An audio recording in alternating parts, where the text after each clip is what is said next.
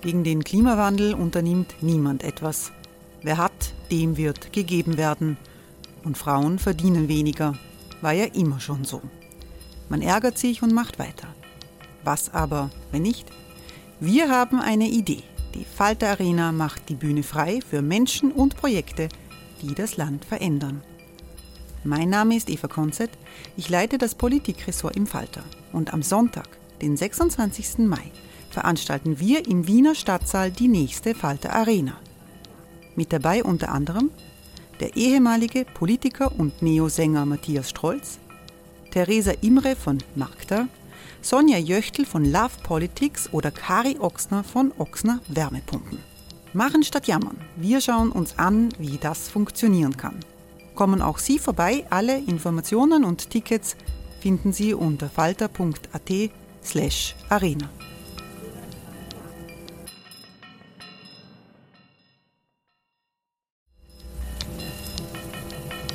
Falter-Podcasts werden durch Werbung unterstützt. Das hilft bei der Finanzierung unseres journalistischen Angebots. Life is full of awesome what ifs, and some not so much, like unexpected medical costs. That's why United Healthcare provides Health Protector Guard fixed indemnity insurance plans to supplement your primary plan and help manage out of pocket costs. Learn more at uh1.com.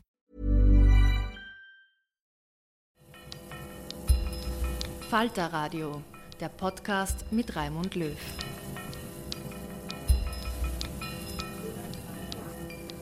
Sehr herzlich willkommen, meine Damen und Herren, im Falter Radio. Im 20. Jahrhundert ist der Begriff des Sozialismus in Verruf geraten. Der Niedergang des Staatssozialismus in Osteuropa wurde zum Triumph für den Kapitalismus. Aber die Corona-Pandemie, die Energiekrise und der Klimawandel haben staatliche Eingriffe in das marktwirtschaftliche Leben zur Folge, die noch vor kurzem undenkbar gewesen wäre.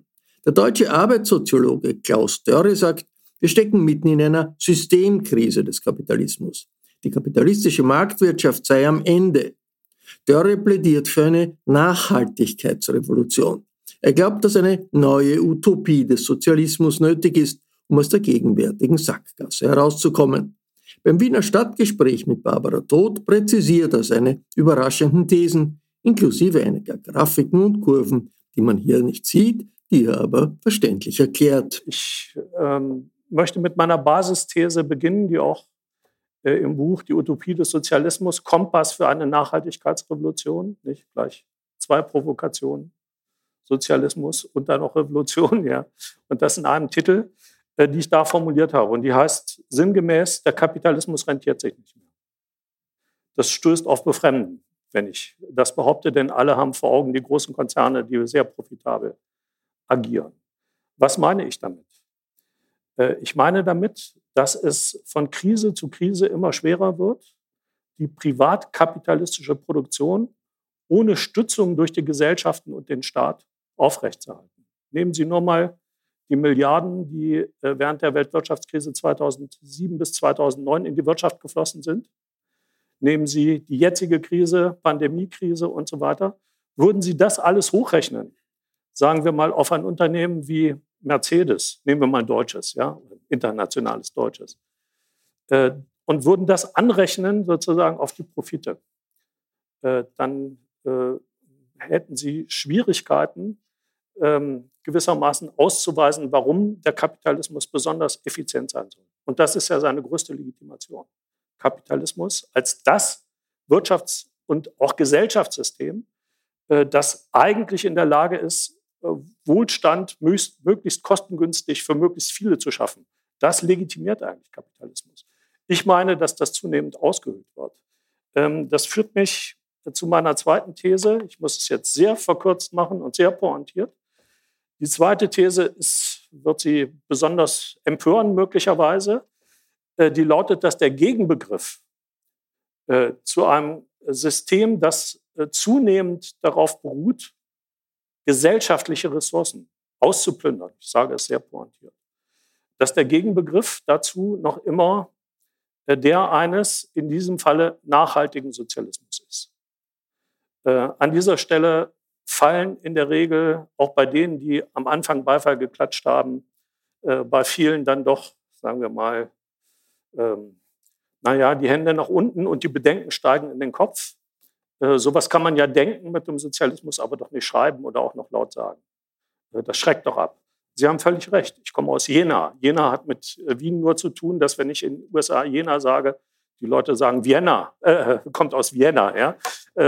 Das äh, ist natürlich ein Irrtum, weil Jena, ähm, wenn Sie auf den Jena Campus kämen, da würden Sie, ähm, äh, ja, das sind, nicht, das sind Plastiken sehen, die gefertigt sind aus dem Schrott des untergegangenen sogenannten real existierenden Sozialismus.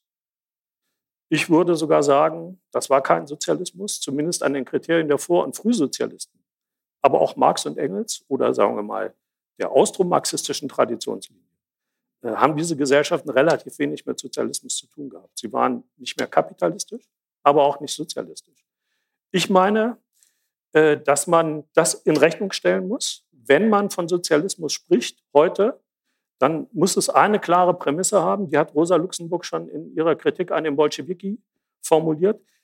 Sinngemäß hat sie gesagt, fast wörtlich, nicht nur gesagt, sondern geschrieben, die schlechteste demokratische Institution ist immer noch besser als keine. Die schlechteste demokratische Institution ist besser als keine. Das heißt, wenn man Sozialismus heute definiert äh, und sinnvoll einsetzen will, dann muss Sozialismus gefüllt sein mit einem Demokratisierungskonzept, das mehr Demokratie verspricht und nicht weniger, äh, das bestehende demokratische Institutionen respektiert und sie besser macht, ergänzt, erweitert. Äh, aber hinter diese äh, Demokratievorstellung, die Konzepte liberaler Demokratie mit all ihren Nachteilen, aber auch den vielen Vorteilen darf man nicht zurückfallen. Der entscheidende Punkt ist aber in meinen Augen, dass Sozialismus mit Blick auf die Entwicklung der technisch-organisatorischen Produktivkräfte heute völlig anders definiert werden muss als im Industriezeitalter. Im Industriezeitalter steckte etwa bei dem alten Engels, äh, ich habe ja im Buchtitel quasi dessen äh, alte Schrift, äh, die Entwicklung des Sozialismus von der Utopie zur Wissenschaft umgekehrt, ja, von der Wissenschaft zur Utopie. Ähm, da steckte immer drin, man muss die technisch-organisatorischen Produktivkräfte von den Fesseln kapitalistischer Eigentumsverhältnisse befreien und dann wird es segensreich sprudeln. Davon muss man Abschied nehmen. Meine These ist, dass man Sozialismus heute durchaus im Sinne Walter Benjamins definieren muss als Suche nach dem Notausgang, äh, als Suche nach dem Ausgang äh, von etwas, was ich als Metakrise, als ökonomisch-ökologische Zangenkrise bezeichnet. Ich würde behaupten, dass Gesellschaften unseres Typs, also die frühindustrialisierten Gesellschaften, zunehmend aber auch die großen Schwellenländer sich tatsächlich inmitten einer solchen Metakrise befinden. Was meint ökonomisch-ökologische Zangenkrise? Die obere Kurve zeigt die klimaschädlichen Emissionen pro Kopf weltweit. Die Kurve untertreibt dramatisch, weil sie, wenn wir die Steigerungsraten von Jahr zu Jahr hätten, steil nach oben gehen würde. Ähm, die Kurve müsste aber steil nach unten gehen, weil wir gemessen an den auch in der Europäischen Union inzwischen vereinbarten Zielen, wir in Deutschland 2045, äh, in EU-Europa bis 2050 ähm, vollständig dekarbonisierte Wirtschaften brauchen. Das ist der größte Umbruch seit der ersten industriellen Revolution.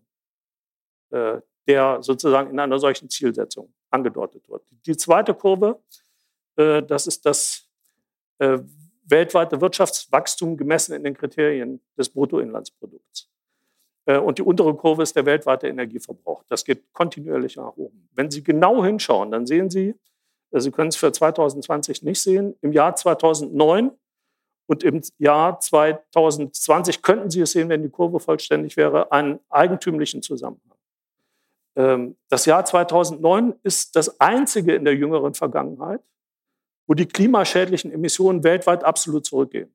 Warum? Nicht, weil die Wirtschaft nachhaltiger geworden ist, sondern äh, weil wir am Tiefpunkt der globalen Finanzkrise waren, die Wirtschaft äh, und die Industrie weltweit zusammengebrochen waren.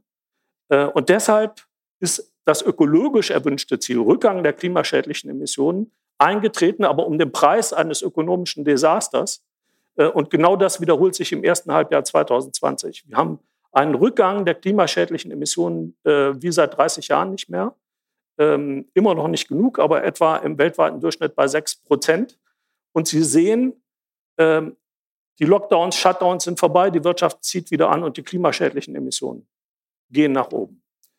Ähm, so, und wie gesagt, beim weltweiten Energieverbrauch geht es nur nach oben. Und wenn Sie den Ressourcenverbrauch mit reinnehmen würden, würde es auch kontinuierlich nach oben gehen.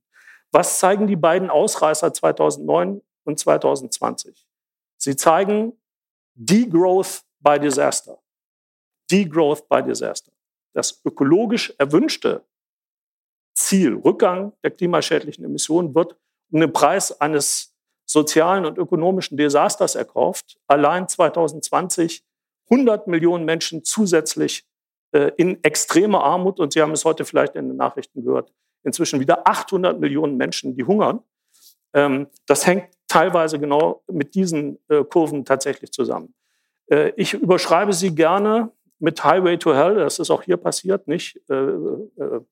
Wegen einer Referenz an die entsprechende Rockband ACDC, da bin ich gar kein so großer Fan, sondern wenn man diese Kurven in die Zukunft verlängert, wir würden selbst dann, wenn alle Maßnahmen, die jetzt vereinbart sind, um den weltweiten Klimawandel zu stoppen, nicht bei dem 1,5 Grad Erderhitzungsszenario landen, was der Weltklimarat noch für einigermaßen beherrschbar hält. Einigermaßen beherrschbar. Das hat schon viele, äh, viele Probleme, nicht diese Formulierung sondern wir würden landen bestenfalls bei einem 2,6 Grad Erderhitzungsszenario. 2,6 Grad. Das würde heißen, äh, es könnten auch 3 oder 3,5 oder sogar 4 Grad äh, zum Ende des Jahrhunderts werden. Aber schon die 2,6 Grad heißen, dass wahrscheinlich 1,6 Milliarden Menschen in den küstennahen Weltregionen betroffen sind von Ansteigen der Meeresspiegel. Das heißt, relevante Teile des Planeten werden unbewohnbar.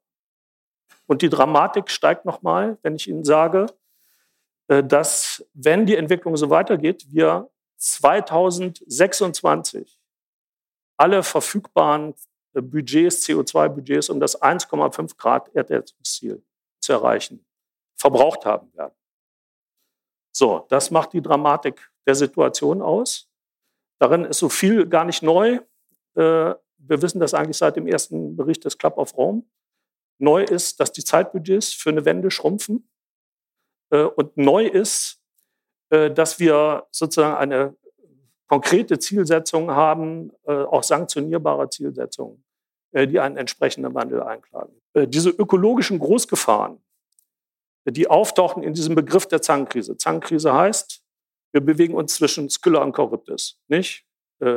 Erreichen wir das Wirtschaftswachstum unter Status Quo-Bedingungen, will sagen mit hohem Emissionsausstoß, hohem Ressourcenverbrauch, hohem Energieverbrauch, steigern wir die ökologischen Großgefahren, allem voran den Klimawandel. Bleibt das Wirtschaftswachstum aus, wie in den beiden großen Krisen, haben wir eine Steigerung, dramatische Steigerung sozialer Not.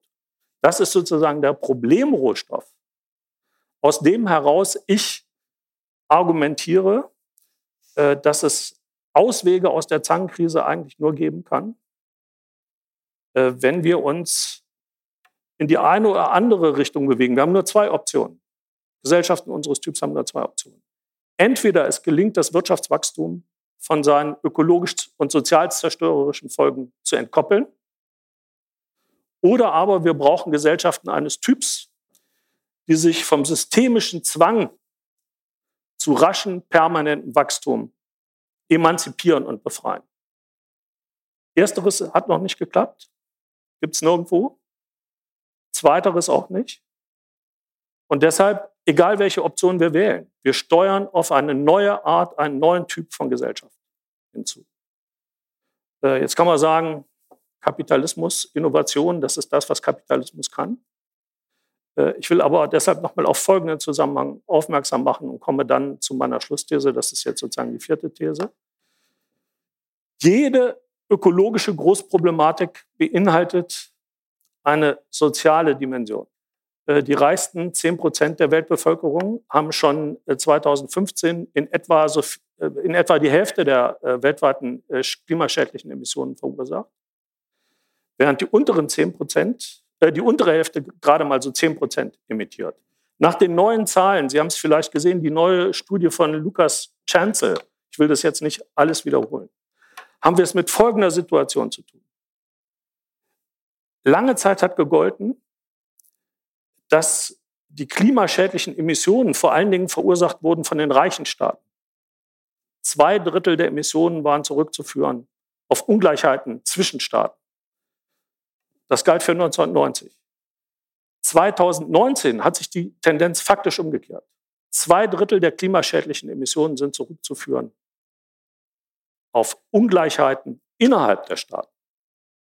Das ist ein ganz wichtiger Punkt. Man kann es für die europäischen Haushalte sagen, ähm, während äh, das oberste eine Prozent der EU-Mitglieds, äh, äh, der, der, der einkommensstärksten Haushalte der EU-Mitgliedstaaten zwischen 1990 und 2015, wo die Emissionen um 24 Prozent zurückgegangen sind im Durchschnitt, um 5 Prozent zugelegt hat, sind die Einsparungen in erster Linie von den kleinen Portemonnaies erbracht worden und das ähm, erzwungenermaßen, weil häufig der Gürtel enger geschnallt werden musste. Das heißt, die Luxusproduktion für den Luxuskonsum der Reichsten ist überhaupt nur noch möglich, weil die unten gezwungenermaßen den Gürtel enger schneiden müssen.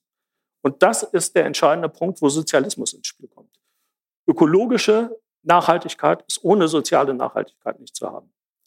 Äh, ich mache das trotz der fortgeschrittenen Zeit nochmal an einem kleinen Beispiel. Sie haben es vielleicht mitbekommen, in der Schweiz äh, im Sommer letzten Jahres äh, stand ein Klimapaket zur Abstimmung. Äh, die Schweiz hat ja schon eine CO2-Steuer äh, mit sozialer Umlage. Gibt es in Deutschland alles noch nicht. Ähm, so, und jetzt wollte man durch Star die Stärkung des Emissionshandels zusätzliche ökologische Lenkungseffekte erzielen. Äh, ganz einfach, äh, weil es alles noch nicht ausgereicht hat. Deshalb äh, hat man auf die Stärkung des Emissionshandels gesetzt. Die, die viel emittieren müssen, so die äh, emittieren, äh, so die Grundidee, können dann Zertifikate bei denen kaufen, die wenig emittieren. Und das Ganze bringt dann sozusagen die ökologischen Ziele vor, voran. Denkst du? Die Schweizer Volkspartei, die rechtspopulistische Schweizer Volkspartei hat äh, plakatiert, Autofahren und Fliegen nur noch für Reiche. 52 Prozent Ablehnung. Ja, im Volksentscheid. Große Krise bei den Umweltverbänden der Schweizer Linken, äh, die alle dieses äh, Klimapaket unterstützt haben. Äh, und jetzt ist die große Frage Klimaschutz für die 99 Prozent.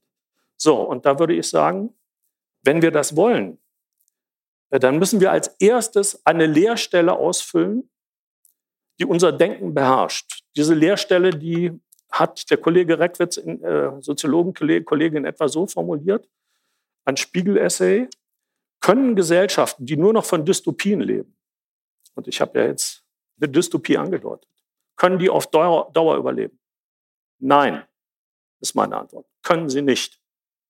Äh, es braucht positive Vorstellungen von Zukunft. Äh, und deshalb bin ich der Meinung, dass man so etwas wie eine nachhaltig sozialistische Gesellschaft erstmal vorstellbar machen muss im Sinne einer konkreten Utopie. Die Grundidee ist folgende. Es wird ja immer behauptet, alle müssen den Gürtel enger schnallen, wir müssen verzichten und so weiter. Ich würde sagen, und das führt zu Sozialismus, das, was wir brauchen, ist der Übergang zur Produktion langlebiger Güter und nachhaltiger Dienstleistungen, die, wenn sie hergestellt sind, entsprechend teuer sind. Wenn wir die Klassenspaltung in der Gesellschaft nicht vertiefen wollen, bedeutet das, dass wir Umverteilung brauchen. Von oben nach unten und von Zentrum in die Peripherie. Demokratisches Umverteilen. Und wir brauchen eine demokratische Planung der verfügbaren Ressourcen. Keine von staatlich oben oktroyierte Planung, aber eine Planung, die sozusagen positive Anreize schon in die Preisbildung äh, mit reinnimmt, zum Beispiel das Überwinden des Gender Pay Gap. Äh, das könnte man positiv honorieren, schon in der Preisbildung, in den Beziehungen zwischen Unternehmen und so weiter und so weiter. Sie werden sich aber fragen, wie kommen wir da eigentlich hin? Äh, und das ist meine abschließende Bemerkung. Ich würde behaupten, dass es in Deutschland wie in Österreich eine stark verbreitete Alltagskritik am Gesellschaftssystem und auch am Kapitalismus gibt. Hier sehen Sie ähm, Ergebnisse einer repräsentativen Bevölkerungsbefragung aus Deutschland vom Mai diesen Jahres. Sie sehen, dass der gesellschaftliche Reichtum gerechter verteilt werden könnte. Ist fast ein Volksvorurteil, aber war noch ähm, sozusagen vor der Intensivierung des Ukraine-Kriegs, dass man seinen Wohlstand verteidigen kann, glauben auch die meisten. Ja? Da liegt die Ambivalenz. Stark verbreitete Kapitalismus und Gesellschaftskritik auf der einen Seite, aber auf der anderen Seite schon das Bewahren wollen des Status quo, den man hat, zumindest mit allem, was äh, das Leben auch an Schönem zu bieten hat. Das in Rechnung gestellt und das Schweizer Beispiel im Hintergrund, ähm, laufen wir in Gesellschaften unseres Typs Gefahr, dass sich die ökologische und die soziale Konfliktlinie gegeneinander verselbstständigen. Ja? Ich nenne das den Effekt konservierender Interessenpolitik. Worin besteht der? Ähm, wir haben das untersucht in der, im Braunkohlerevier in der Lausitz. Da erzählen uns alle Beschäftigten des dortigen regionalen Braunkohleförderers und Verstromers folgende Geschichte. Ähm, wir haben das beste Unternehmen der Region mit dem besten Einkommen, den besten Tarifen, den besten Ausbildungsplätzen und das Unternehmen fördert die Vereine in der Region und sorgt für sozialen Zusammenhalt. Und jetzt kommt ihr und wollt immer früher aussteigen und uns die Zukunft nehmen. Das Lager der Braunkohle-Kritiker und Gegner, das wir auch befragt haben, erzählt die genau gegenteilige Geschichte. Vollständig gegenteilig. Äh, so, und was kommt unten raus? Alle die, die in der Lausitz leben, ich weiß nicht, ob Sie die Lausitz kennen, nicht? weil ich das jetzt immer nicht verstehen kann, was ich jetzt berichte. Hey, it's Ryan Reynolds and I'm here with Keith, co-star of my upcoming film If, only in theaters May 17th. Do you want to tell people the big news? Right, I'll do. Sign up now and you'll get unlimited for $15 a month in six months of Paramount Plus Essential Plan on us. Mintmobile.com slash switch. Upfront payment of $45 equivalent to $15 per month. Unlimited over 40 gigabytes per month. Face lower speeds. Videos at 480p. Active Mint customers by 531.24 get six months of Paramount Plus Essential Plan. Auto renews after six months. Offer ends May 31st, 2024. Separate Paramount Plus registration required. Terms and conditions apply if rated PG. Alle, die dort leben, sagen, wir wollen dort nicht weg, nur wegen eines besseren oder überhaupt eines Arbeitsplatzes. Ja? Alle lieben die Lausitz, aber niemand kann sich vorstellen, auch nur miteinander zu reden, wie die Zukunft der Region aussehen kann. Das nenne ich konservierende Interessenpolitik. Nebenbei, äh, die AfD in Deutschland hat dort Rekordwahlergebnisse. Ja? Ähm, es geht aber auch anders. Und die Leipziger Studierendenvollversammlung im Mai 2019, da hat sich Students for Future gegründet. Äh, ich durfte eine Rede halten, die ist aber unwichtig. Ich hatte so eine Passage drin, ähm, möglichst kostenfreier öffentlicher Personennahverkehr, war noch vorm 9-Euro-Ticket äh, in Deutschland. Und ähm, unter tosendem Applaus habe ich das formuliert. Und nach mir kam der Betriebsratsvorsitzende öffentlicher Personennahverkehr Leipzig und hat gesagt, Dörre, hast du eigentlich mal gedacht, was das bedeutet für die Einkommen unserer Kolleginnen und Kollegen, für die Arbeitsbedingungen, der Outsourcungsdruck, den es dann geben wird? Hast du sie noch alle beisammen, das einfach so zu sagen? Und dann hat er aber die Kurve gekriegt und hat argumentiert, das ist trotzdem nicht falsch, was du sagst. Ähm, und an die 1500 Studierenden gewendet hat er gesagt, ihr könnt uns helfen, 2020 haben wir Tarifrunde. Was ist geschehen? Solidaritätskomitees aus Fridays for Future heraus in 30 Städten, die den öffentlichen Personennahverkehr als Teil der Lösung einer Mobilitätswende äh, definiert haben. Und die Gewerkschaft Verdi, das ist das eigentlich Sensationelle, die die Tarifrunde anlegt als eine Klimaschutzrunde. Das zeigt, worum es gehen muss. Was wir brauchen in meinen Augen, äh, um Schritte in diese Richtung Utopie eines nachhaltigen Sozialismus zu gehen, ist ein Labor-Turn in den ökologischen Bewegungen und aber auch ein Climate-Turn oder ein Nachhaltigkeitsturn, Sustainability-Turn, in den äh, Bewegungen, die eher am Kapital-Arbeit-Gegensatz äh, arbeiten, die also aus der Tradition der Arbeiterbewegung kommen. Und das ist aus, meines, äh, aus meiner Sicht die strategische Option, über die wir intensiv diskutieren müssen äh, und die tatsächlich ähm, so eine Art Kompassnadel für die Zukunft ist. Vielen Dank. vorweg möchte ich Sie fragen, dieser Sozialismusbegriff, ähm, im Buch nennen Sie es auch das belastete S-Wort. Äh, verstehen Sie, warum das so viele Menschen nach wie vor irritiert? Natürlich. Warum also, verwenden Sie ihn dann weiterhin? Ähm, aus vier Gründen.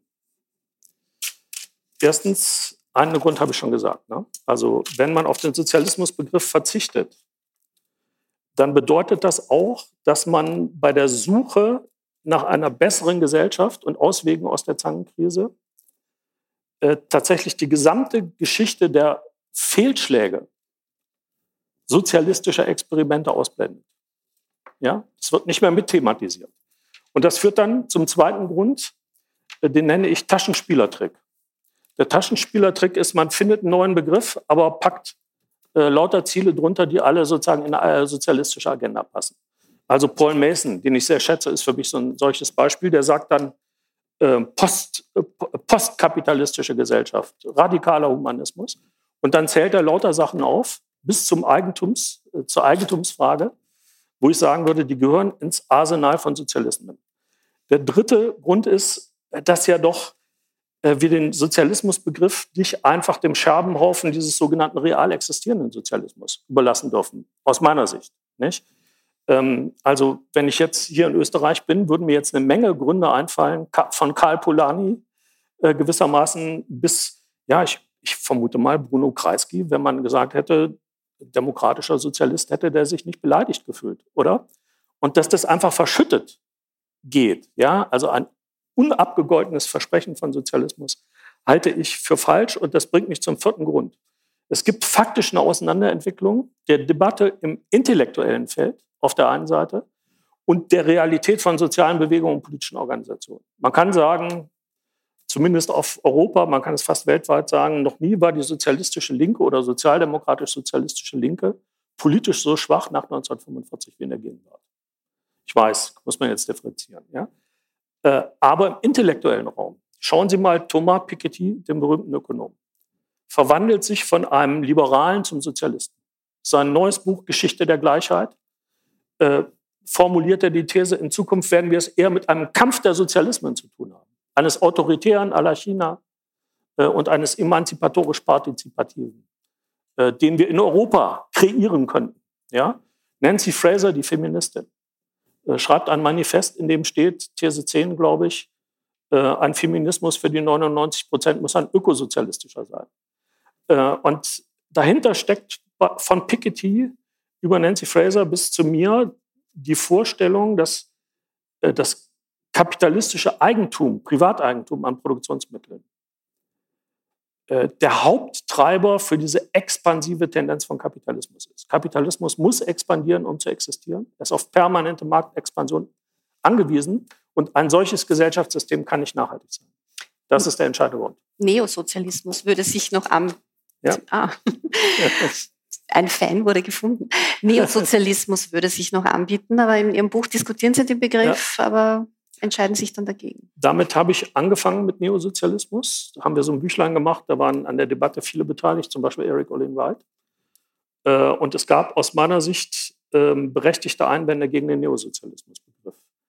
Ähm, äh, die, die, der stärkste Einwand kam äh, von einem ähm, britischen, ja, marxistisch inspirierten Staatstheoretiker Bob Jessup, der gesagt hat, das ist zu inhaltsleer.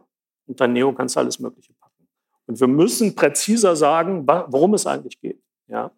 Und äh, deshalb spreche ich von nachhaltigem Sozialismus, weil ich meine, dass ein solcher Sozialismus auch nicht zurückfallen darf, sondern konkretisieren muss, was in den 17 Nachhaltigkeitszielen ja eigentlich verbindlich festgelegt ist. Das ist ja eine Werteordnung und eine Zielsetzung, auf die sich die Weltstaatengemeinschaft sensationellerweise äh, verpflichtet hat, auch wenn sie zu wenig unternimmt, äh, um die Ziele zu erreichen. Aber in den Zielen ist ja angelegt die Verbindung, die Gleichgewichtung von sozialer und ökologischer Nachhaltigkeit.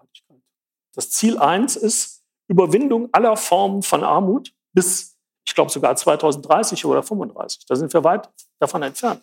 Aber es wird eben verbunden mit dem Kampf gegen den menschengemachten Klimawandel und so weiter. Und ähm, Deshalb ist das aus meiner Sicht eine Präzisierung dessen, was äh, mit dem Neosozialismus schon angedacht war, aber viel klarer sagt, worum es sozusagen unter Bedingungen der Zangenkrise eigentlich geht. Wo wahrscheinlich die meisten schlucken, auch in Österreich, äh, trotz austromarxistischer Tradition, ist die Forderung, die Sie ja heute auch erhoben haben, äh, nach einer quasi Vergesellschaftung von Kapitalgesellschaften oder quasi, man könnte ja. auch sagen, das böse Wort Verstaatlichung oder Reverstaatlichung. Ja. Was konkret ähm, soll das sein? Also welche ja. Bereiche soll das betreffen? Ähm, wie, wie soll das ausschauen?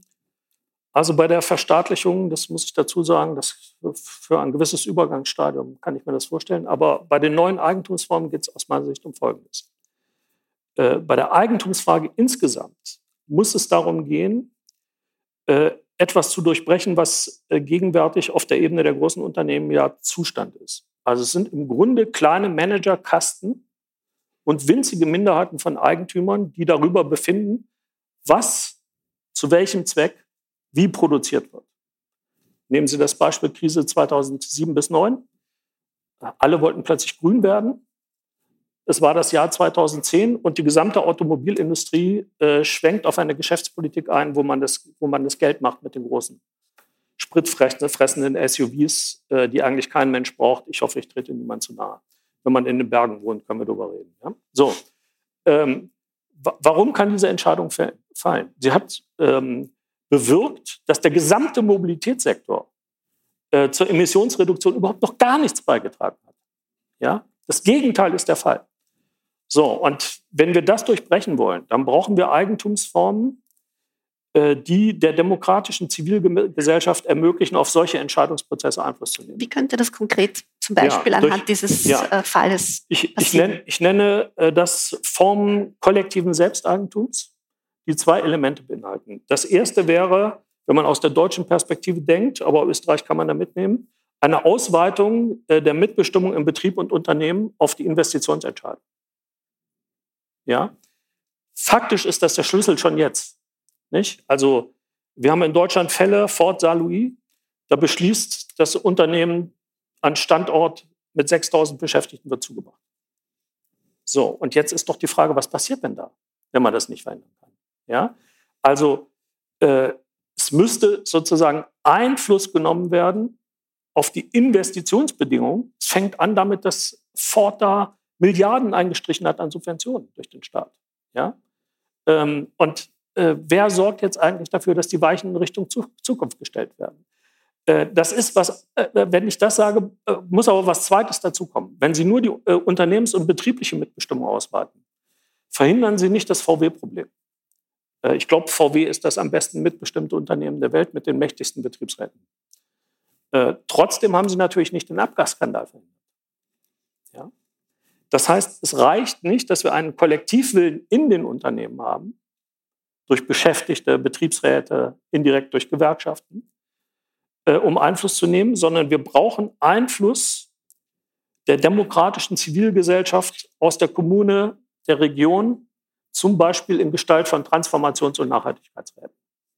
So, und die Eigentumsform, die da angestrebt wird, würde ich bezeichnen als kollektives Selbsteigentum. Das ist was anderes als staatliches Eigentum. Das Staatseigentum im sogenannten staatsbürokratischen Sozialismus hatte den Nachteil, es war ein Eigentum ohne Eigentümer. Gehen Sie durch die Häuserfassaden, damals in der alten DDR, ja, und Sie haben den Verfall gesehen. Das war Staatseigentum, aber niemand, der in den Häusern gewohnt hat, hat sich als Eigentümer gefühlt. Entsprechend war das, ja. So, was, diesen Effekt muss man vermeiden. Äh, das heißt, wir brauchen eine Form von Kollektiveigentum, wo sich die Beschäftigten als Eigentümer verstehen, zum Beispiel in Form von Mitarbeiterinnengesellschaften. Die Unternehmen gehören denen, die dort arbeiten. Genossenschaften.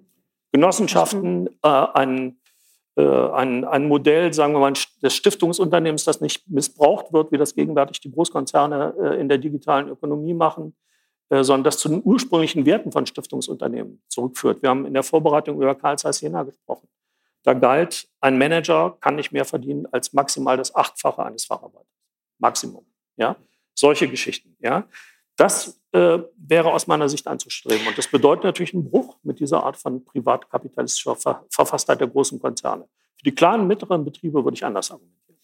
diese Transformationsräte sollen dann analog wie Umwelträte oder ähnliche, äh, also durch Los bestimmt werden. Ja.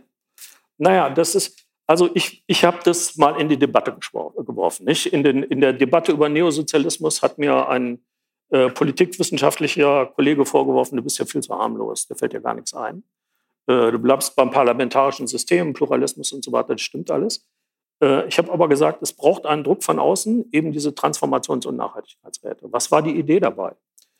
Ähm, die Idee dabei ist gewesen, ähm, wir, müssen eigentlich eine Institution haben der Zivilgesellschaft, eigentlich außerhalb des Staates, der im ersten Schritt mal bemisst, was ist in Sachen Nachhaltigkeitsziele erreicht und was müsste erreicht sein. Allein das transparent zu machen, sagen wir mal in einer Stadt wie Wien, äh, aber in allen Regionen und so weiter, würde ja, wenn nichts geschieht, diejenigen, die entscheiden, bis zu einem gewissen Grad immer weiter delegitimieren. Ja, aus wer, wie könnten die zusammengesetzt sein, die Räte? Ich habe vorgeschlagen, zu einem Drittel aus äh, Bürgerinnen und Bürgern, die man durchaus auch mit dem Losverfahren bestimmen kann. Ich wäre nach wie vor eher für Wahl, aber Losen würde bedeuten, dass die Chance größer ist, dass Leute reinkommen, die sich sonst nicht engagieren. Äh, ein Drittel aus Expertinnen und Experten und ein weiteres Drittel aus äh, Organisationen der demokratischen Zivilgesellschaft, die aber dann nicht nur Arbeit, Kapital, Staat repräsentieren dürfen, sondern beispielsweise Fraueninitiativen, äh, die Klimabewegung und so weiter. Ja? So, das ist die Idee. Nebenbei, als ich die formuliert habe, hat mir mal gesagt, das ist der größte Wahnsinn, den du vorschlägst. Ähm, nicht? Warum? Bei allem Wahnsinn, den du vorschlägst, ja, jetzt kommt er wieder mit Räten und so weiter. Ähm, das Verrückte ist, von, von der Umsetzung her sind das Schritte, die jetzt beispielsweise die Sozialdemokratische Partei in unserem Land macht. Also in Rheinland-Pfalz gibt es einen äh, Transformationsrat, der ist leider auch nur tripartistisch besetzt. Äh, also äh, Arbeitgeber, äh, Gewerkschaften, Staat, weil die sagen, das ist sonst alles viel zu kompliziert. Aber es gibt ihn erstmal. Ja, mit wichtigen Entscheidungen, auch für die Investitionspolitik des Landes. Und immerhin hat man mich nicht ausgepfiffen, als ich gesagt habe, die Stimmen müssen breiter werden und die demokratische Zivilgesellschaft muss mit rein. Und Malu Dreyer, die Ministerpräsidentin, hat sich sogar bei mir bedankt für meine Rede. Also äh, das heißt nicht, dass es jetzt gleich in die richtige Richtung geht. Aber es ist erstaunlich, dass äh, bei dieser Frage ist, wir müssen mehr Leute gewinnen, diesen Wandel aktiv mitzugestalten, diese Nachhaltigkeitsrevolution aktiv mitzugestalten, dass das Feuer fängt. Ja, und das finde ich äh, neben allem Schlimmen, was wir gegenwärtig ähm, erleben, finde ich das wirklich ein ermutigendes Zeichen. Kommen wir zu einem anderen Schauplatz, ähm, der sogenannten Zangenkrise, wie Sie es genannt ja. hat. da gibt es ja jede Menge Zielkonflikte. Ähm, hier in Wien haben letzten Mittwoch äh, gab es wieder Straßenblockaden von äh, Umweltaktivisten. Die haben die Wiener Einfahrtsstraßen von allen Himmelsrichtungen blockiert und haben Pendlerinnen, Arbeiterinnen daran gehindert, zu ihrem Arbeitsplatz zu kommen. Klassisches Problem. Was tut man in so einem Fall? Also da ich jetzt hier vor einem Publikum in der Arbeiterkammer sitze, äh, argumentiere ich anders, als wenn ich, sagen wir mal, bei Extinction Rebellion sitze. Aber sagen Sie uns zuerst, wie Sie bei Extinction Rebellion argumentieren würden und dann, wie Sie es hier machen. Ich hätte es lieber umgekehrt gemacht, ja? Geht auch. Also, der, bei dem Arbeiterkammerpublikum sage ich, gelassen bleiben. Ange, wenn ich im Stau stecke? Ja, aber angesichts der Dramatik, also wenn man die Dramatik der Situation ernst nimmt, ja, also wir haben 2026 alle CO2-Budgets aufgebraucht, wenn es so weitergeht. Ähm, kann ich den Verdruss verstehen, aber ich kann auch die verstehen, die sagen, in einer solchen Situation müssen Aktionen zivilen Ungehorsams erlaubt sein, auch wenn sie diejenigen treffen, die sozusagen zum äh, äh, Emissionsausstoß deutlich weniger beitragen als die Superreichen. Ja? Ich würde sagen, das muss man ertragen können. Extinction Rebellion würde ich sagen, Leute, wenn ihr solche Aktionen macht, dann müssen sie erstmal gut vorbereitet sein. Ihr müsst erklären, warum ihr zu Mitteln zivilen Ungehorsams greift. Wenn ihr das nicht sinnvoll erklärt, dann erreicht ihr mit äh, einer bloßen Straßenbesetzung, die einfach nur eine Straßenbesetzung ist, genau das, was Sie gerade beschrieben haben. Pendler kommen nicht zur Arbeit. Und ich habe jetzt die Arbeiter von Opel Eisenach in Erinnerung, wenn Sie in Gotha losfahren, um, um 5.30 Uhr bei der Frühschicht zu sein, stehen Sie um 3.40 Uhr auf. Ja, Sie können mit dem ÖPNV nicht hin, Sie müssen Pkw nehmen. Äh, dann ach, äh, arbeiten Sie äh, in der Frühschicht mit zwei neun Minuten Pausen, einer 27 äh, und alle Beschäftigten sagen vor der 23 Minuten Mittagspause, eine Stunde vorher bist du platt. Und wenn Sie dann natürlich auf eine Autobahnkreuzung kommen und Sie kommen nicht weiter und Ihnen wird sogar noch das Gehalt abgezogen, weil Sie zu spät kommen, Sie hätten ja früher losfahren, äh, dann wird das die Ressentiments äh, der Arbeiter gegen die Klima- und Umweltbewegung verstärken. Ja?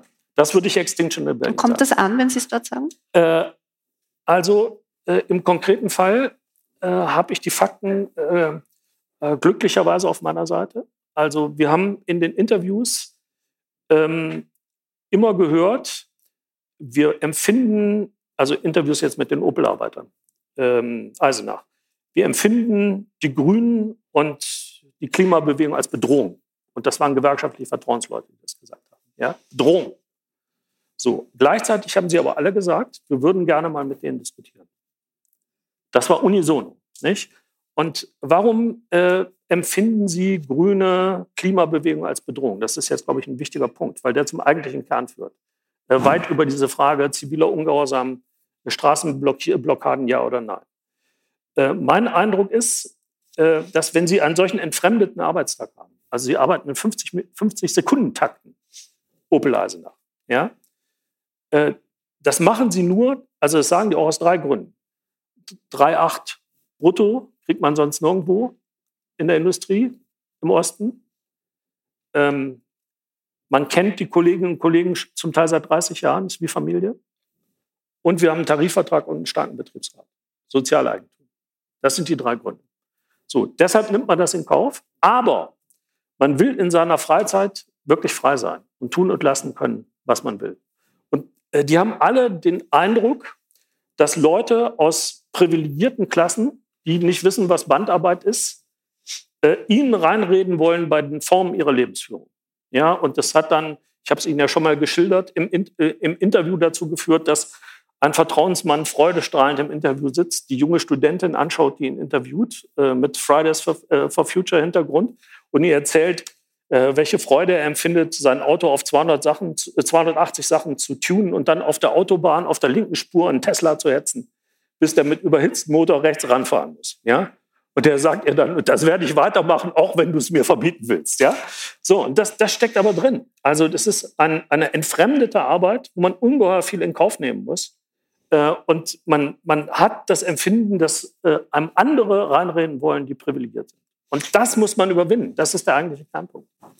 Ich nehme aber mit, äh, doch auch die Kritik an ja. ähm, Extension Rebellion, äh, quasi diesen radikaleren Fridays for Future Abspaltungen, äh, zu sagen, passt ein bisschen auf mit eurem Aktionismus, setzt den klüger, klüger ja. ein, damit das Zugehen dieser beiden ja. Protestbewegungen besser funktioniert. Also Extinction Rebellion, muss man dazu sagen, ist jetzt auch nochmal eine besondere Ausprägung der Klimabewegung, äh, die auch, ähm, also das Hauptproblem ist äh, aus, aus meiner Sicht bei Extinction Rebellion, dass sie, dass sie so ein apokalyptisches Szenario haben, das trotz allem Realitätsgehalt in den seltensten Fällen dazu geführt hat, dass irgendwas progressiv gewendet wird. Ne? Und das, das finde ich das, das Kernproblem. Aber ich werde demnächst eine Debatte mit Ihnen haben äh, und werde Sie darauf hinweisen, dass äh, Formen zivilen Ungehorsams, äh, die äh, sozusagen Gefahr laufen, solche Wirkungen zu erzielen. Ähm, also bündnisunfähig zu machen, dass ich die nicht wertschätze. Kommen wir nochmal zurück zu diesem Opel-Arbeiter, der sein, sein Auto auf 280 tunt, ja. damit er den Tesla äh, Ich weiß, bin mir nicht kann. ganz sicher, ob er Opel fährt, aber das Beispiel ist jedenfalls verwirrt. Wenn man jetzt diesem, diesem Opel-Mechaniker sagt, ähm, du musst umschulen, äh, du bist in Zukunft Pfleger, ja. äh, weil auf das läuft es ja vielleicht dann auch hinaus, wenn, wenn die Automobilbranche sich komplett verändert, ähm, dann wird der wahrscheinlich sagen, pff, ich möchte es jetzt nicht formulieren, aber hm, schwierige Sache. Äh, wie, wie, wie, wie schafft man das? Also wie kriegt man äh, Menschen, die auch so einen, also so einen Statusstolz auf, ihren, auf ihre Arbeit haben, dazu vielleicht etwas ganz anderes in Zukunft zu machen? Ja, also im konkreten Fall haben wir den gefragt und der hat natürlich gesagt, Pflege, komm, ich bin Autobauer und Autofan, ja. Mich kriegst du zu, zu so einem Quatsch nicht, ja. Äh, vom Einzelfall abgelöst ähm, ist es insgesamt so, äh, in der gesamten Industriearbeiterschaft, in der wir gefragt haben, großes Ressentiment, a, gegen nochmal auf die Schulbank, b, äh, in Bereiche zu wechseln, ähm, also in Berufe zu wechseln, die mit Statusverlust verbunden werden. Also der Arbeitsmarkt ist so, äh, dass nicht Facharbeiter nicht wirklich Angst haben müssen, arbeitslos zu werden, länger arbeitslos zu werden. Aber sie fürchten Statusverlust. Ein Drittel weniger Einkommen und Berufe, die gesellschaftlich weniger gewertschätzt sind. In, in, in äh, Anführungszeichen Weiberarbeit, migrantische Arbeit. Und das will man eher nicht. Care-Arbeit. Genau. Und äh, daraufhin äh, pflege ich Folgendes zu sagen. Erstens, ähm, tatsächlich müssen wir uns überlegen, wenn wir diese Gruppen nicht verlieren wollen an die radikale Rechte, wie äh, Statusgarantien gegeben werden können. Etwa durch ein Transformationsgeld. Ähm, also es geht nicht einfach nur um Vermeidung von Arbeitslosigkeit. Zweitens muss man klar sehen, äh, es entstehen auch neue Industriearbeitsplätze. Äh, neue Arbeitsplätze im Handwerksbereich. Nehmen wir mal das Beispiel Photovoltaik. In Berlin kommt äh, die Photovoltaik deshalb nicht auf die Dächer, weil etwa 10.000 Handwerker fehlen, äh, die die überhaupt auf die Dächer äh, montieren können. Ja? Und das ist nicht ein Berliner Beispiel. So, und das dritte, der dritte Punkt ist aus meiner Sicht ein entscheidender. Ich glaube, der ist in Österreich nicht ganz so gravierend wie in der Bundesrepublik. Äh, ich sage, habe den Opel-Eisenach-Arbeitern das auch direkt gesagt, wenn äh, die pflegenden, erziehenden, bildenden, ähm, gesundheitsförderlichen Berufe entsprechend aufgewertet, das heißt äh, entsprechend ihrer gesellschaftlichen Bedeutung bezahlt würden, wertgeschätzt würden und mit entsprechender Qualifizierung verbunden sein würden. Wollt ihr mir dann ernsthaft erzählen, dass ihr euch in 50 Sekunden Takten besser entfalten könnt? Als das, ist, das ist dann die Antwort. Also ist es vor allem eine Frage des Geldes oder ist es dann letztlich auch das, was Sie vorher gesagt haben, Weiberarbeit? Also die, das, die Reaktion war jetzt im großen Plenum Schweigen. Äh, vorher war ein Betriebsrat aufgesprungen, hatte gesagt, der Bodo, also unser Ministerpräsident, hat, gesagt, wir sollen in die Pflege gehen, so Blödsinn. Ja? Und dann war Nachdenken. Äh, ich habe das übrigens mit dem österreichischen Beispiel garniert. Ich habe gesagt, wir brauchen ein Weiterbildungssystem, was ähnlich wie die Bildungskarenz in Österreich ermöglicht, direkt aus dem Beruf, nicht erst nach Arbeitslosigkeit, in ein Studium zu wechseln mit einem garantierten Minimum des letzten Einkommens. Äh, das hat Malu Dreyer beispielsweise aufgenommen in Rheinland-Pfalz als eine, als eine positive Idee. Mal sehen, was daraus wird. Ja? Also die, das Nachdenken ist möglich. Und wenn ich noch einen Zusatz machen darf, jetzt gehen wir mal aus Deutschland raus. Ich komme jetzt gerade aus Italien und wir waren in Campo Bisentia. Was ist dort passiert? GKN äh, ist verkauft worden an einen Investmentfonds, also der GKN-Konzern, die, die Betriebe. Ich glaube, das muss man kurz erklären, werden nicht alle wissen, was es ist. Also oder? GKN ist ein äh, Getriebehersteller, also Zulieferunternehmen, weltweites Zulieferunternehmen und ist von einem äh, Immobilienkonzern übernommen worden. Und der hat den, äh, den 500 Beschäftigten im Werk in Campo di Bisentia per E-Mail mitgeteilt, dass das Werk geschlossen wird. Über Nacht. Über Nacht. Ja? So, äh, was haben die Arbeiter gemacht? Was ganz anderes als die in Eisenach? Also vielleicht ist es aber auch nicht so anders. Äh, sie haben den Betrieb besetzt. Die Maschinen nicht rausgelassen. Seit 14 Monaten ist der Betrieb besetzt. Und ich erwähne das Beispiel deshalb, weil ich das, was ich in Eisenach gefunden habe, bei denen überhaupt nicht finde. Also manche von denen sagen ganz offensiv, ich fühle mich gar nicht mal als Industriearbeiter. Äh, die denken über verschiedene Alternativen nach mit alternativen Ökonomen. Äh, manche wollen Industrieproduktion, etwa für grünen Wasserstoff, die e-, Elektrolyseure bauen und so weiter. Andere wollen einfach eine Küche machen also eine Art Mensa für das benachbarte Einkaufszentrum und äh, leiten das schon ein, zusammen mit äh, die, äh, Bauern, die direkt vermarkten und so weiter. Da finde ich das überhaupt nicht. Wir sind Autobauer. Die waren jetzt auch nur Antriebswellenbauer, aber äh, also Zulieferer, aber trotzdem. Ne? Das, das heißt, die politische Kultur ist entscheidend.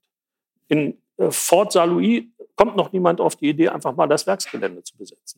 Aber ich werde Ihnen zumindest mal von Campo Bisentia berichten. Das ist jetzt ähm, das zweite Tabuwort, nämlich das R-Wort, das Revolutionswort. Brauchen wir, brauchen wir da mehr Revolution in der Arbeiterschaft?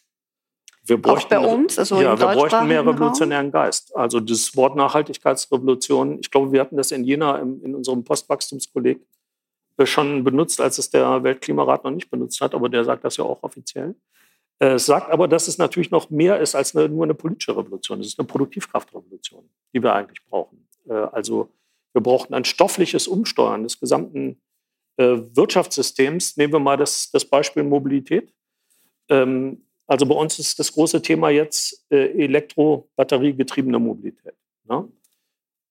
Alle wissen aber, das reicht überhaupt nicht aus. Bevor das erste E-Auto auf der Straße ist, hat es 20 Tonnen äh, CO2 emittiert. Ja?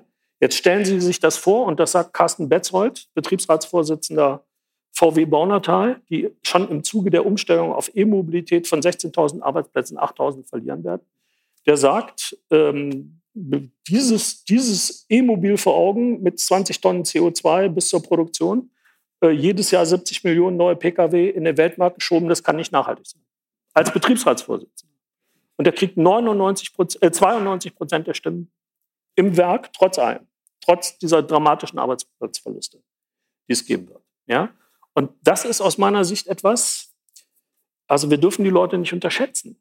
Ja? Äh, er führt das darauf zurück, seine, seine überragende Stellung, nicht weil die alles richtig finden, was er zur Transformation sagt, aber er sagt, die halten mich für glaubwürdig, ich sage die Wahrheit, ich spreche sie aus und ich suche nach Alternativen. Das ist der springende Punkt. Ja, die Glaubwürdigkeit ist ein ganz entscheidender Punkt. In Ihrem Nachwort schreiben Sie, gleich wie sich Krieg und Konfrontation entwickeln, sie werden das Ende des Marktradikalismus beschleunigen. Also Sie prophezeien, dass wir durch das, was wir jetzt erleben müssen, ähm, in eine noch stärkere Transformation kommen werden. Äh, kann das aber nicht auch in die andere Richtung ausschlagen, also in die nicht erwünschte Richtung, nicht in die ökologisch ähm, faire, ähm, sozialere Richtung. Das, was ich sehe, ist ähm, das Ende eines Typs von Kapitalismus, den wir als Finanzmarktkapitalismus oder als neoliberalen Kapitalismus, ich spreche von Landnahmen, egal, äh, qualifiziert haben. Der funktioniert definitiv nicht mehr.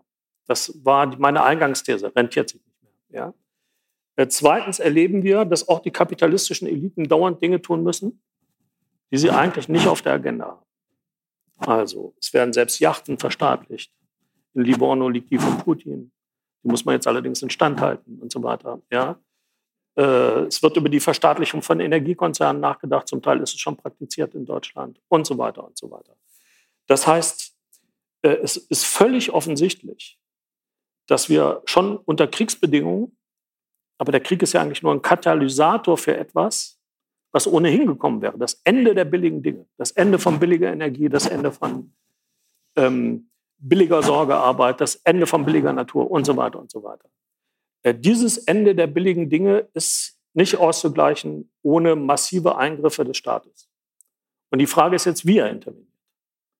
Also wird äh, diese Kriegssituation äh, zu einem Katalysator, wie Sie es sagen, äh, für eine Politik, die jetzt Nachhaltigkeitsziele ernst nimmt?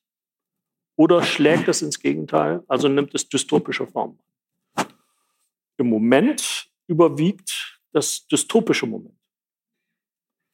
Ähm, ganz simpel. Äh, Nachhaltigkeit ist der Gegenbegriff zu Gewaltsamkeit. Und Gewaltsamkeit nicht nur mit Blick auf Kriege und Militär, sondern auch äh, in Ungleichheitsbeziehungen, in Geschlechterbeziehungen und so weiter. Wenn Sie eine Politik machen, wie in der Bundesrepublik, wo Sie sagen, jedes Jahr mehr als zwei Prozent des Bruttoinlandsprodukts in die Rüstung, dann wird dieses Geld irgendwo anders fehlen. So. Und ähm, man kann sich ausdenken, wo das fehlen wird. Ja? Und die Gefahr ist groß, dass jetzt nicht nur die Kernkraftwerke länger laufen, dass die Kohlekraftwerke länger laufen, alles gegen Nachhaltigkeitsziele, sondern dass wir insgesamt in ein, eine Drift bekommen, die ich als exterministische Tendenz bezeichnen würde. Ex Exterminismus ist ein Begriff des ähm, britischen Historikers E.P. Thompson und der meint damit alle ökonomischen, ökologischen, sozialen, politischen und kulturellen Faktoren, die äh, das Töten großer Menschenmassen in Kauf nehmen. Wenn Sie den Klimawandel nicht wirksam bekämpfen, nehmen Sie das Töten von großen Menschenmassen schon jetzt in Kauf. So, und ähm, auf der anderen Seite, Thomas Piketty sagt, dass alle dramatischen Veränderungen, auch in Richtung Sozialismus, in der Regel nach großen Katastrophen und Kriegen gekommen sind. So, und das wäre jetzt der Punkt, wo man einhaken kann. Ähm, also im Grunde geht es ja darum, äh, jetzt erstmal die Daseinsvor- und Fürsorge zu stärken. Also das, was sich als wirklich systemrelevant für uns erwiesen hat. Diese wirtschaftlichen Sektoren zu stärken. Dort das Geld hinzuladen. Ähm, dazu braucht man den Staat. Das ist völlig klar. Äh, aber diese, diese Entwicklung könnte auch einsetzen. Und ich würde sagen, gegenwärtig ist eine offene Situation. Es gibt ein politisches Ringen darum. Ähm, und noch kann man nicht sehen, dass die aus meiner Sicht progressiven Kräfte die Oberhand gewinnen. Aber wie das oft so ist bei Systemwechseln, das beginnt mit einer Phase der Aufklärung. Also die Renaissance des Sozialismus bedürft im äh, intellektuellen Raum beispielsweise. Die sehen Sie schon. Und es führt, ja doch, doch von Piketty okay. bis Nancy Fraser, würde mhm. ich sagen. Nicht? Also ungewöhnlich. Ähm, es, aber bis, was jetzt wichtiger ist für mich, äh, wenn, im, äh, wenn Systeme im Niedergang sind, treten Situationen ein, wo kleine Gruppen und winzige Ereignisse radikalen Wandel auslösen können. Wenn Sie mich gefragt hätten vor 89, äh, ob der staatsbürokratische Sozialismus untergeht, Deutschland wiedervereinigt wird, hätte ich mit den Schultern gezuckt. Ähm, ein marodes System ist in kürzester Zeit zerfallen durch den Einsatz, auch den Einsatz äh, einer vielfältigen oppositionellen Bürgerrechtsbewegung, äh, die eigentlich außer Massenmobilisierung nichts hatte. Ja? Und das zeigt, wie rasch äh, stabile Systeme von einem Tag auf den anderen, wenn sie innerlich ausgehöhlt sind, äh, etwas Neuem Platz machen können. Und diese Situation kann durchaus eintreten. Ja? Also.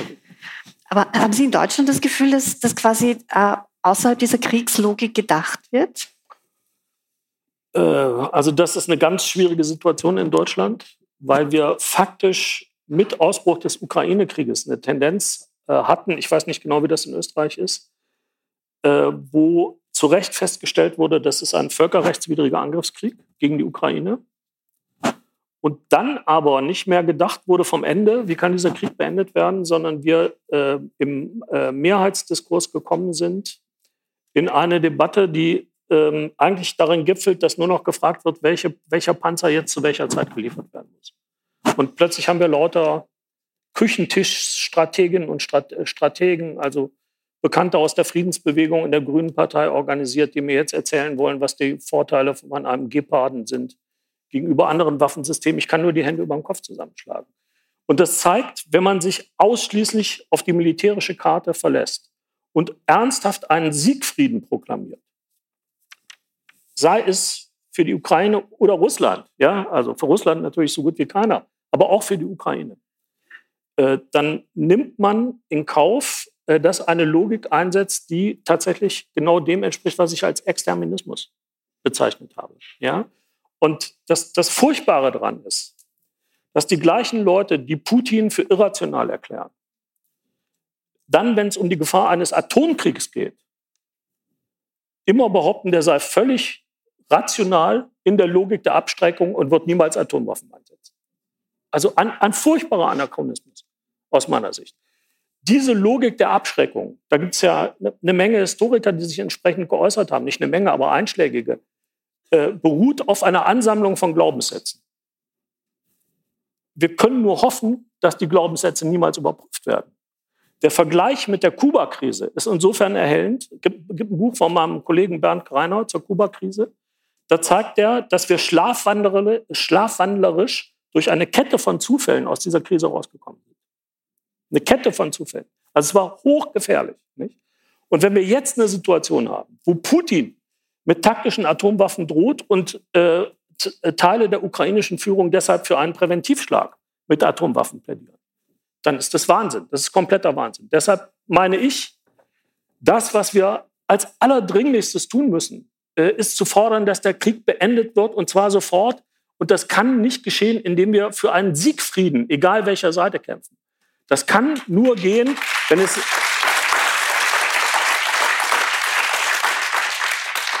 wenn es eine Initiative gibt, die die starken ähm, äh, Promotoren äh, auf Weltebene tatsächlich dazu bringt, die Kriegsparteien, und zwar beide unter Druck zu setzen, für einen sofortigen Waffenstillstand. Und der ist dann einer, der erstmal bedeutet Rückführung auf die Grenzen, äh, vor, die existierten vor Kriegsausbruch. Alles andere ist überhaupt nicht denkbar. Und daran fehlt es. Nicht? Und ich sage es ganz offen, in der deutschen Sozialdemokratie, ich bin gut befreundet mit Michael Müller, dem ehemaligen Vorsitzenden der SPD. Der hat gerade ein Buch gemacht mit Peter Brandt, dem Sohn von Willy Brandt, äh, wo sie genau für eine solche Linie optieren, wie ich sie jetzt angedeutet habe. Und das Wahnsinnige ist, dass die an die Wand gestellt werden, äh, attackiert werden, ganz heftig, zum Teil in ihrer eigenen Partei, weil sie eine neue Form von Entspannungspolitik wollen. Das ist doch Wahnsinn. Ja? Äh, also wenn wir das nicht in den Griff kriegen, dann können wir das mit der Utopie eines nachhaltigen Sozialismus sowieso in die Tonne kloppen. Das ist völlig klar. Also es muss eine Auseinandersetzung darum geben und wir brauchen eher rascher äh, als später äh, eine massive Bewegung innerhalb der Nationalstaaten für eine solche Option, die tatsächlich auf Frieden drängt, die Kriegsparteien zu Frieden. Sie hörten den Wirtschaftssoziologen Klaus Dörre von der Universität Jena bei einem Wiener Stadtgespräch vom 13.10.2022 im Gespräch mit Falter-Redakteurin Barbara Todt. Bei den Veranstaltern bedanke ich mich sehr herzlich für die Zusammenarbeit. Dörres Buch mit dem Titel Die Utopie des Sozialismus Kompass für eine Nachhaltigkeitsrevolution können Sie im Falter Buchversand bestellen. Ich verabschiede mich von allen, die uns auf UKW hören, im Freirad Tirol und auf Radio Agora in Kärnten. Innovatives zur Gesellschaftspolitik in Krisenzeiten lesen Sie im Falter jede Woche. Ein Abonnement des Falter ist eine gute Idee. Alle Informationen dazu gibt es im Internet unter der Adresse abo.falter.at. Ursula Winterauer hat die Signation gestaltet. Philipp Dietrich betreut die Audiotechnik im Falter. Ich verabschiede mich bis zur nächsten Folge.